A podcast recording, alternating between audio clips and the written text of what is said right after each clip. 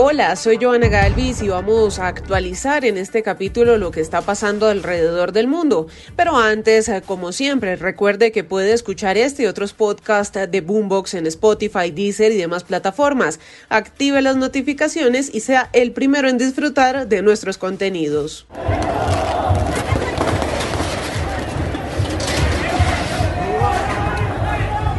Lo que acabamos de escuchar son los gritos de los hinchas en el Estadio Monumental de Santiago en Chile. Previo al encuentro de los equipos de fútbol Universidad Católica y el Colo Colo, colapsó una estructura del techo en la tribuna cordillera por el peso del público. Marcelo González de Mega Noticias en Chile nos cuenta más de esta emergencia. Hola, ¿qué tal? ¿Cómo les va? Los saludo desde Santiago de Chile para ser más precisos en la comuna de Macul en el Estadio Monumental, la cancha que regularmente hace Colo Colo de local. Y para contarles un hecho lamentable, como fue eh, la sesión o cómo se dio la estructura de una de las tribunas del estadio que significó la caída de muchas personas durante una de las prácticas del conjunto popular, lo que acá en Chile se denomina el tradicional arengazo, donde los hinchas se acercan para dar el último aliento a sus jugadores. Bueno, lamentable eh, no hicieron, hicieron caso omiso de las indicaciones de seguridad, caminaron por sobre un lugar que no es apto obviamente para el tránsito, como es el techo donde está la estructura de publicidad, y esta se dio con cerca de 100 a 150 personas arriba de esta estructura. Muchas personas quedaron colgando, otras cayeron derechamente al suelo. Lo que hasta ahora nos informan es que hay cerca de 10 heridos, aparentemente eh, nadie de gravedad, pero es un hecho que lamenta todo el fútbol chileno, porque conlleva y se suma a la suspensión de un clásico universitario hace aproximadamente 48 horas. Está en tela de juicio la seguridad que se puede dar en los espectáculos tanto deportivos como también artísticos. Lo vimos a mitad de semana con Daddy Yankee y ahora con Colo Colo, donde ahora en todo caso es por la irresponsabilidad de algunos que se rompe una estructura. Ahora la gran duda a saber muchachos es si este estadio estará en condiciones en cuanto a los arreglos que se le hace urgentemente de poder recibir el clásico frente a la Católica el próximo día domingo a las 3 de la tarde. Se vendieron 40.000 tickets y esa localidad que se dio, que se destruyó, está para recibir cerca de 10.000 personas. Así que ahí está la gran interrogante hasta ahora, saber si se va a confirmar el partido y saber si Colo Colo se puede hacer responsable de poder reordenar y mejorar esa estructura que se dio. Es lo que pasó, obviamente, en esta jornada. Lamentablemente, cuando queríamos hablar de un clásico y de fútbol, terminamos conversando de este grave accidente que sucedió acá en el Estadio Monumental. Gracias, Marcelo. Y luego del discurso del presidente de Rusia, Putin, que celebraba la anexión de territorios ocupados en Ucrania durante el desarrollo de la guerra, Estados Unidos anunció nuevas sanciones contra Rusia. Además, el presidente Joe Biden le envió un mensaje a su homólogo ruso, que le dijo desde Washington, Carlos Arturo Albino. La Casa Blanca está condenando las últimas acciones de Rusia al anexar territorio ucraniano. En una declaración, el presidente Joe Biden lo califica como un intento fraudulento de Rusia de anexar territorio soberano ucraniano. Además, señala que Putin está violando el derecho internacional, pisotea la Carta de Naciones Unidas y muestra su desprecio por las naciones pacíficas en todas partes.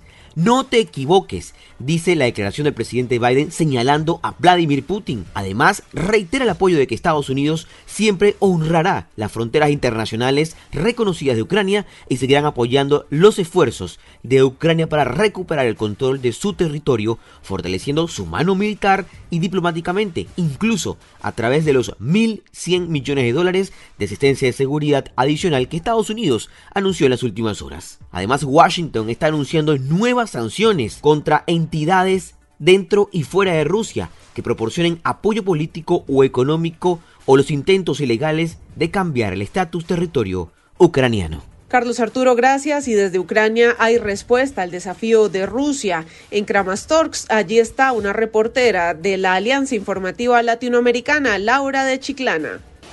Hola, sí, después de que el presidente ruso Vladimir Putin haya hecho oficial la anexión de las regiones ucranianas de Donetsk, Lugansk, Zaporilla y Gerson a la Federación Rusa, Ucrania ha respondido dando un importante comunicado, una importante noticia. El presidente ucraniano Zelensky asegura que han presentado formalmente la solicitud para formar parte de la OTAN. Dicen que la firma de esta solicitud ha sido un paso muy importante, ya que a pesar de todo se sienten de facto parte de la alianza. Asegura que entre los miembros Ucrania hay confianza entre todos y se protegen unos a los otros.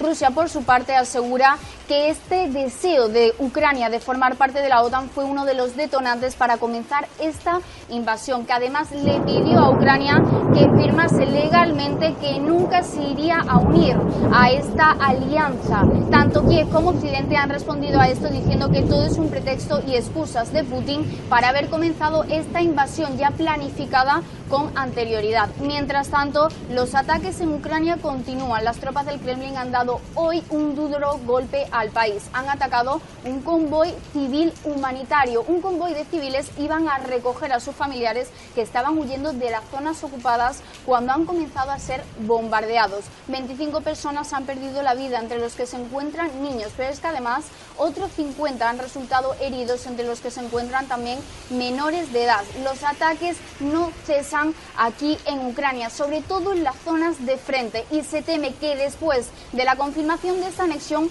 todo vaya a empeorar y la guerra se pueda recrudecer. Desde aquí, desde Kramatorsk, para la Alianza Informativa Latinoamericana, Laura de Chiclana. Muy bien, Laura, y volvemos a Latinoamérica. La censura en Venezuela no cesa. Reportan más de 100 casos de violaciones a la libertad de expresión en lo que va de 2022.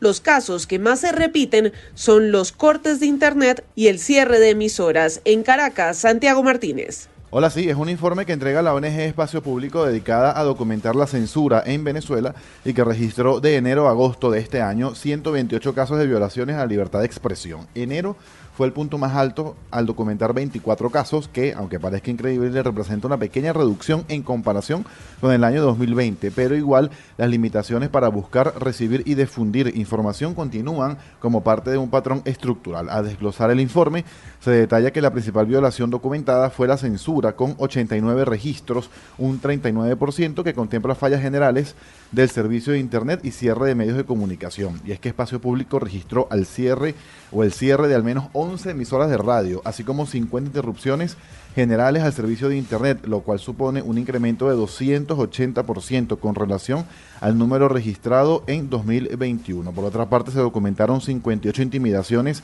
vinculadas al impedimento de la labor periodística y reporteros gráficos en coberturas. Además, entre enero y agosto, de acuerdo a esta ONG, se registraron 14 detenciones arbitrarias por ejercer el derecho la libertad de expresión, siendo principal, el principal victimario las instituciones del Estado, seguido por cuerpos de seguridad y funcionarios en tercer lugar. Gracias Santiago y aunque este recorrido por el mundo se detiene por el momento, no olvide escuchar este y otros podcasts de Boombox en Spotify, Deezer y demás plataformas. Active las notificaciones y sea el primero en disfrutar de nuestros contenidos.